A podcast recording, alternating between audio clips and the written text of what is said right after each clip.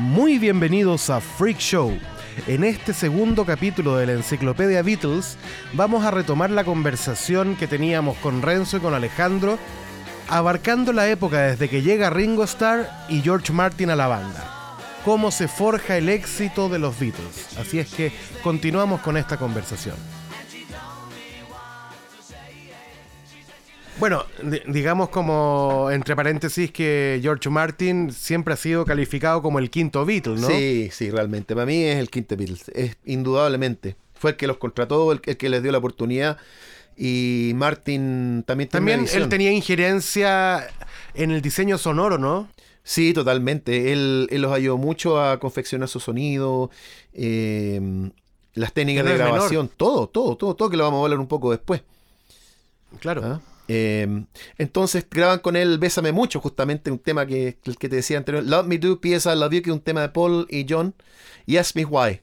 Lo graban, pero para grabarlo formalmente contratan a un baterista, eh, no a Ringo, curiosamente que ya estaba contratado por él, y Ringo estaba bajoneado que no lo dejaron grabar en esa segunda se- sesión. Pero eh, Andy White se llama el baterista que toca con ellos, que era un baterista de, de estudio. Y lo llaman para grabar Love Me Do. Y tú, si tú escuchas la versión de Love Me Do del disco, me parece que es Andy White, pero la del single es Ringo, ¿no? o, o al revés. Ah, Grabaron dos versiones, para una para complacer a Ringo un poco también, porque estaba muy frustrado de no poder, pero tocó tamborín, tocó, ¿cómo se llama el tamborín en español? Eh, pandero, Eh, Pan- pandero. claro. Y el resto de las canciones siguió grabando él ya de ahí, hacia- de ahí para adelante, porque ya lo tenían contratado Andy White. Y graban este single, eh, se preocupa, se va a Pete Best, por supuesto que en la caverna de vuelta, que era como su casa en Liverpool. Las fans, lo único que querían es porque les gustaba mucho Pete Best, por la pinta y todo, eh, querían a Pete Best y les costó mucho aceptar a Ringo, pero Ringo siguió, finalmente se ganó su nombre y todo y, en el grupo. Y empezaron a hacer giras, digamos, por Inglaterra. Aún no hacían tantas promociones por, por la televisión, pero ya estaban saliendo a la televisión. eh, gra- graban su segundo single, que en un principio George Martin les había dicho que, que fuera un tema que se llama How Do You Do It, que era de otro compositor. Y él, y él les dice, si ustedes tienen un tema tan bueno como este, les dejo grabar su canción. Y ellos quieren, no, déjanos grabar nuestra canción. Y se la muestran era Please Please Me. Y graban Please Please. Me y le dijo, señores, al- claro, primero en otro ritmo, ¿ah? pero se las cambió un poquito, se las modificó y se convirtió en un hit. Y cuando terminaron Señores, tienen de su primer número uno. exactamente. Perdón. ¿Escuchamos un pedacito? Ya. Sí.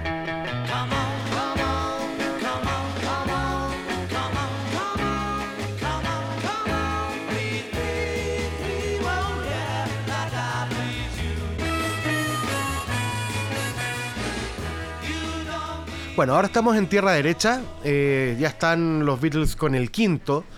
Por lo tanto, toda la historia que ya conocemos un poco más, entre comillas, eh, está dada para el éxito. Claro. Eh, ¿Qué me ibas a comentar, Ale- Alejandro, que es- respecto ese- de la primera grabación? Ese disco lo grabaron a dos pistas nada más. Grababan el background. Dos pistas. Claro, sí, nada más. La EMI tenía en ese o momento sea, de grababan el pistas. background todos al mismo tiempo en vivo. Sí, casi todo y en luego vivo. ponían la voz. Y podían doblar un, un par de cosas nomás, no, no mucho. Por eso era casi, casi todo No, grabado en vivo. Pero ellos tocaban muy bien en vivo. Piensa tú que estaban acostumbrados a tomar en la caverna, ya venían tocando. Ellos tocaban, yo he visto los diarios, eh, la- las anotaciones de, de lo que tocaban ellos, tocaban tres veces al día por, por dos años. Y todos los días. De repente ¿Tres un veces domingo. al día? Sí, tres, dos veces. al- Tocaban en la caverna al almuerzo, después iban a Edimburgo, volvían. Así estaban. igual cansadora. ¿eh? Sí. Eh, entre gira y gira grabaron lo que sería el primer disco, donde está Me Do también. Eh, graban otro single que se llama From Me to You, pero antes graban ese primer disco porque necesitaban un disco. Y ese disco lo graban todo en un día, todo en vivo. Donde sale la canción I Saw You Standing There, que era un tema que habían hecho anteriormente, Paul McCartney. Eh, Twist and Shout. Y por esa razón la voz de Twist and Shout es tan raspada. Porque ellos venían de un. Justo era invierno. y ¿cómo se llama? Y estaban resfriados. Y si tú escuchas la voz en ese, en ese disco, son todas nasales, súper nasales, no suenan como los Beatles tradicionales. Y fue todo grabado en un. Estaban desgastados. y estaban muy desgastados y no lo podían grabar, no tenían otra fecha porque estaban entre medio de, de gira en Inglaterra. No, no estamos hablando que eran conocidos mundiales todavía. Love Me Do se convierte en, en el número 45 en el país y Please Please Me se convierte en el primer eh, hit de los Beatles, número uno. ¿Ya? Una tremenda promoción y se vuelven conocidos a nivel en Inglaterra. ¿ya? Y graban su primer disco. Entonces ya el último tema que eligen para hablar de esa super mega sesión eh, fue Twist and Shout. Por eso John Lennon después de esa canción ya no podía cantar más. Le iban a dar una segunda Claro. toma al tema y ya no pudo. Por eso se escucha así la voz en ese tema sobre todo. Estaba resfriado, sobre todo John Lennon. Así que ese disco se grabó todo en un día. Y como no tenían doblajes tampoco, tenían que hacerlo casi todo en vivo. Doblaban algunos pianos, nada más. Después de eso graban From Me to You, ¿ya? Y empiezan a aparecer en algunos programas de televisión. Finalmente, en un programa que se llama The Royal Variety eh, Performance, eh, donde tocan ante la reina, porque eran como un fenómeno. Y ahí empieza la Beatlemanía, conocida como Ese tal. fue el día que, que dijeron la frase de oro, ¿no? Exactamente, exactamente. Los que quieran aplaudir, que lo hagan, pero el resto puede, ustedes puede hacer mover su joyería. Como un poco John Lennon. No lo voy a dejar de Brian Epstein hacer esos comentarios, ¿ah? Pero finalmente se salió con la suya y toda la gente se rió. A todo esto John Lennon se había casado con Cynthia Powell, su polola de un principio. Pero el resto de los Beatles seguía Ella siendo es la muy... mamá de Julian. Sí, justamente porque Julian justamente había quedado embarazada de Julian. Entonces, justamente un poquito antes de que naciera la Beatlemanía, eh, graban el tema She Loves You. Y ya con eso explotó. Fue tan grande el impacto que se hicieron conocidos en Europa. Van a tocar a Suecia también, presentan su primer disco, graban su segundo disco que se llama The Meet the Beatles, eh, también a dos pistas, ¿ya? Y, pero hicieron bastante más doblaje en eso. Ahí sale, por ejemplo, canciones como eh, All My Lovin', eh, It Won't Be Long. Eh, bueno, aquí tengo una guitarra de a poquito. Close your eyes and I'll kiss you tomorrow, I'll miss you. Son un sonido un poquito más durado porque hay más doblajes también. El otro, It won't be long, yeah, yeah, yeah. It won't be long, yeah, yeah. Every night when everybody Explicar como paréntesis, fun. digamos, qué es lo que es un doblaje para la gente que no maneja el término, es grabar dos veces o más lo mismo.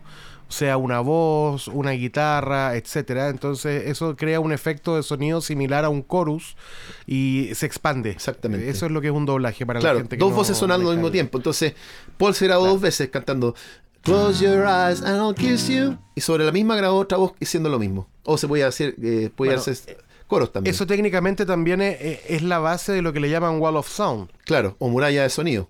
Que era una técnica Claro, que, que, se es está ir ese- grabando muchas veces la misma melodía con distintos instrumentos, distintas capas, y eso genera un sonido mucho más grande. Pero en Estados Unidos eso ya se Principalmente podía, para las radios monofónicas de esa época. Claro. Y en Estados Unidos se podía hacer mucho más fácil, pues las, las ¿cómo se llama? La- los estudios de grabación tenían eh, cuatro pistas. Ya estaban funcionando a cuatro y algunos a ocho. Pero en Inglaterra, en Abbey Road, justamente, eso se me olvidó mencionar, grabaron. Todo esto fue grabado en Abbey Road, el estudio en Londres. Eh, tenían un estudio solo, una mesa de dos pistas. Pero tenían compresores de. Los equipos que tenían en esa época en Abbey Road eran equipos muy antiguos. Las mesas eran como del año 40, de la época de la guerra, en Atubo. Eh, entonces los compresores también. Y esos tienen un sonido muy particular que también hicieron que los Beatles sonaran de esa manera. Eran compresores muy, po- muy poderosos. ¿Cómo podría explicar el sonido de un compresor? El sonido de Eh, un Marcelito. compresor, digamos, eh, aprieta. En el fondo Aprieta. es eso. Si, si tú estás grabando una voz, eh, obviamente para que se sienta más presente con voz de radio, eh, eso requiere de que tú aprietes el sonido. Entonces, muchas veces cuando no tienes una pieza tratada acústicamente y grabas, al momento de comprimir y no está tratado el- acústicamente, se empieza a escuchar todo el ruido de tu espalda. Claro. ¿Cachai? Si es que pasan autos o hay ruido ambiental, un ventilador, etcétera. eh, cuando son micrófonos, digamos, de condensador, que son los que se ocupan principalmente en estudio para cantar, como el que tienes tú, Alejandro. Claro. Están los otros dinámicos, el que tiene Renzo también es, es de condensador.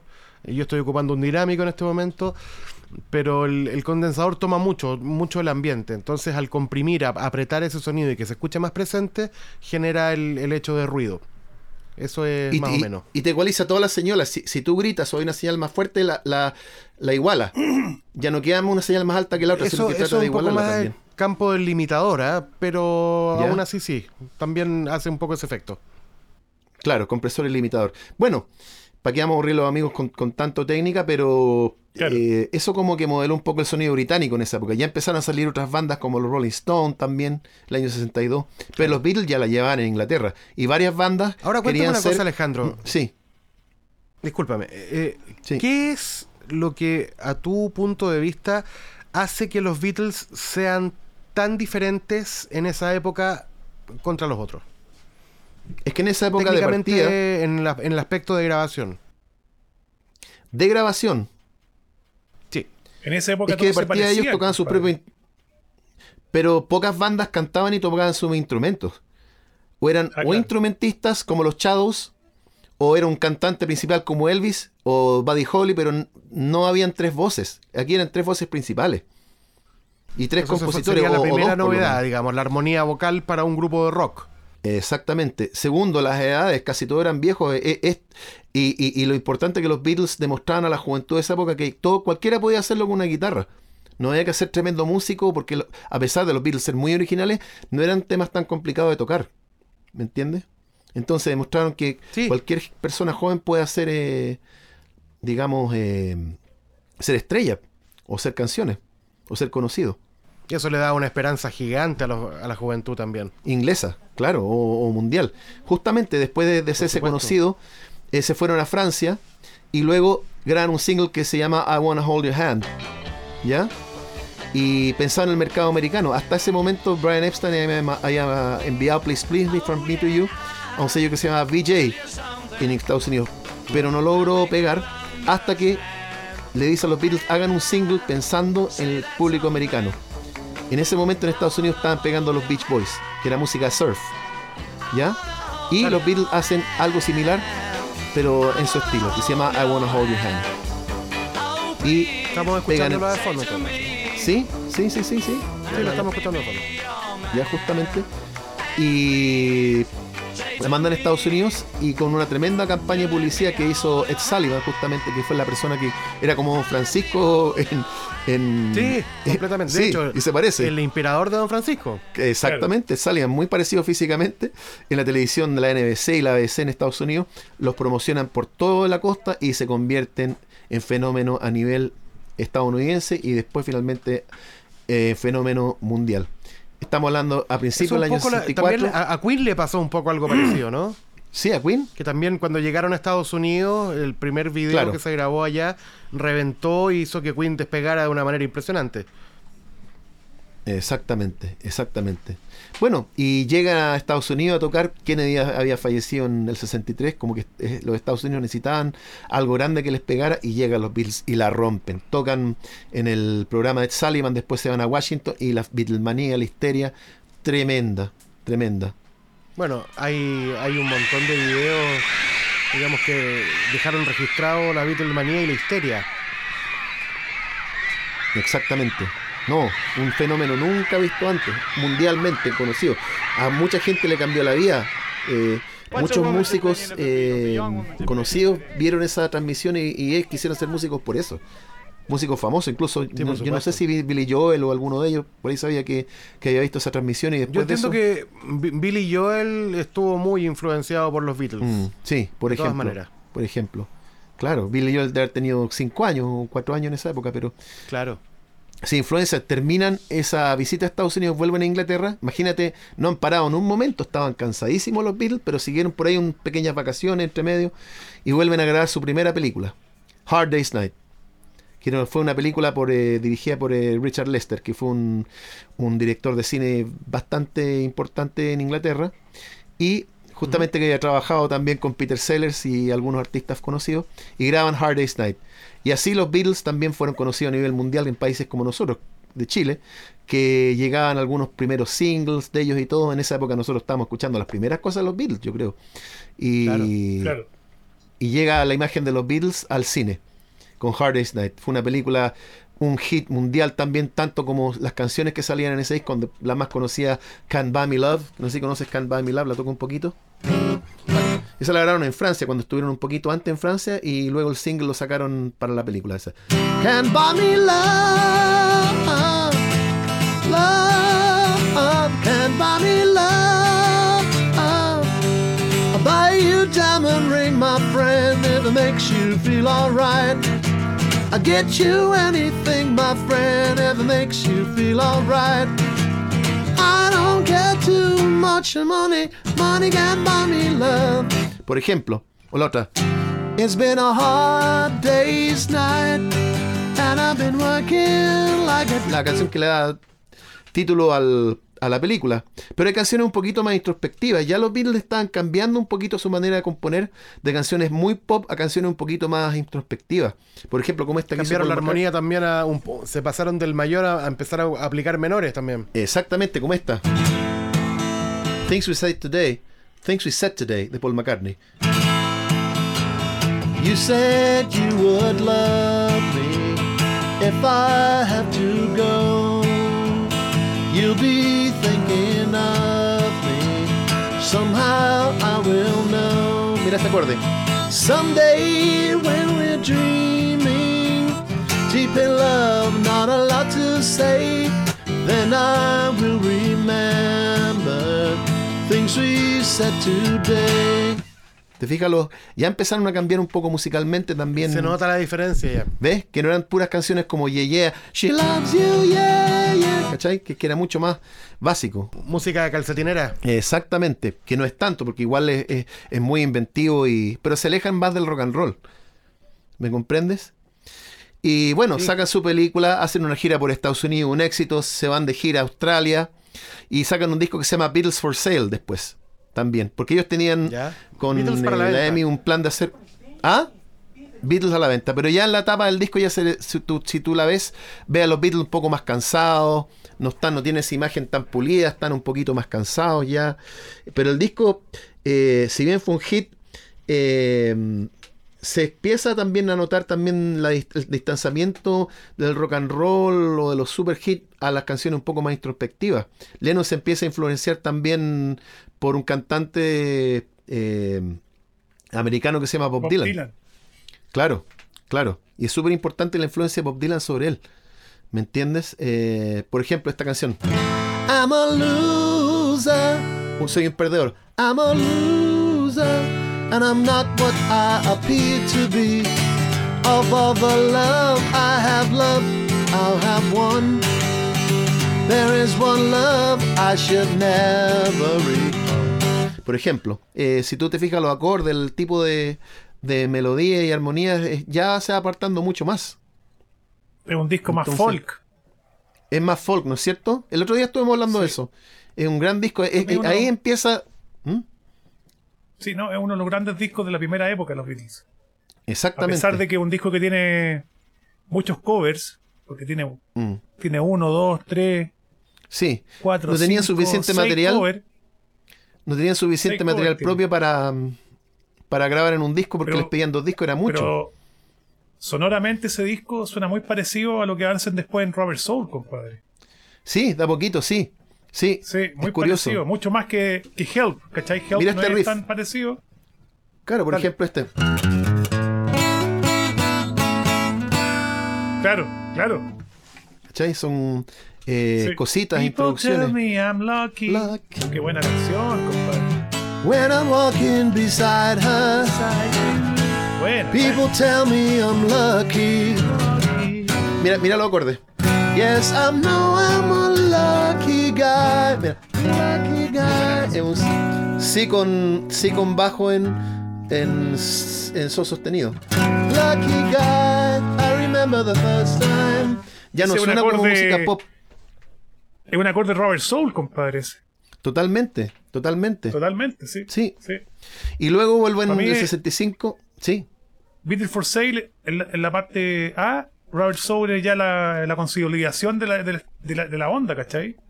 Que no la pudieron dar Robert a Soul Help, viene- porque Help- Y a propósito, también pueden desarrollarse, de- desarrollarse mucho más porque ya están, eh, ya están en un estudio de cuatro pistas. claro. Pueden grabar mucho más cosas, mucho más elementos. Robert de hecho, ese Soul tema que acabamos de tocar, sí, Sí, dale. Que Robert no, Soul e- viene el ese año tema que estaba tocando. Claro, claro. Sí. Sí, pues Robert Soul fue grabado en cuatro pistas también. En cuatro pistas, increíble. Bueno, vayamos a hablar de Robert Soul. Todavía no llegamos a eso. Claro. Ahí entre medio hacen otra película que la película la verdad que no le fue tan bien, pero una película en, en colores que se llama Help. ¿Ya? Y bueno, por supuesto que pegaron todos los singles de, ese, de, ese, de esa película. Em, por ejemplo, esta. Bueno. Help, I need somebody help. Just anybody help.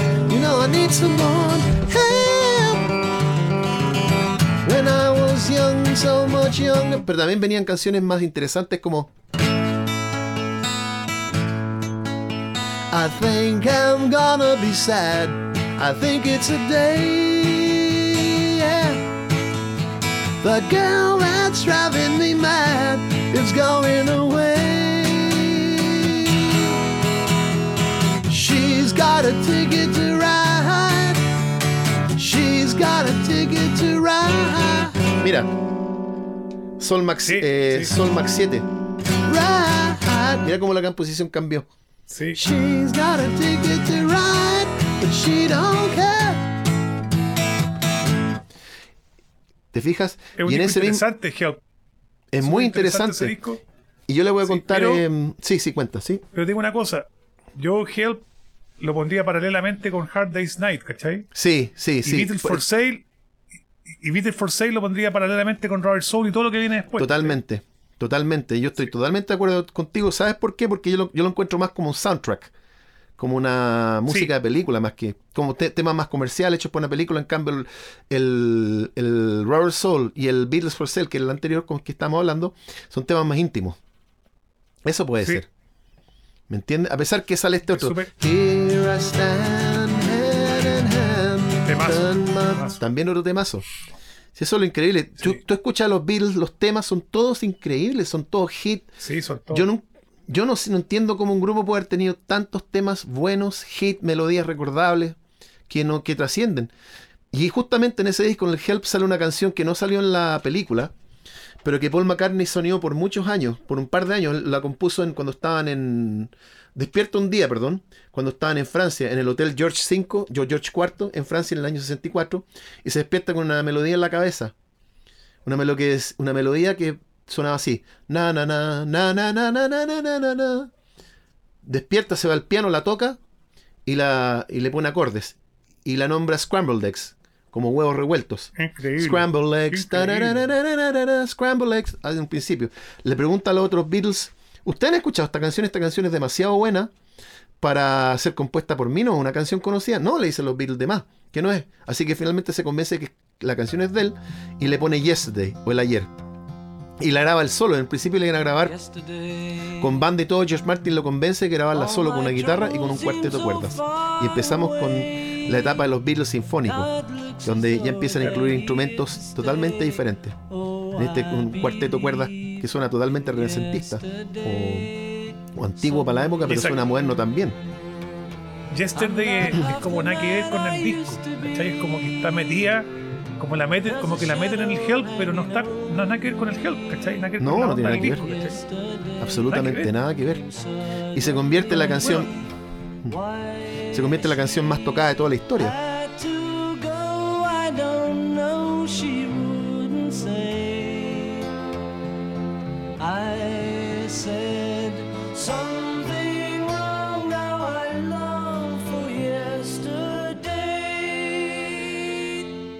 today.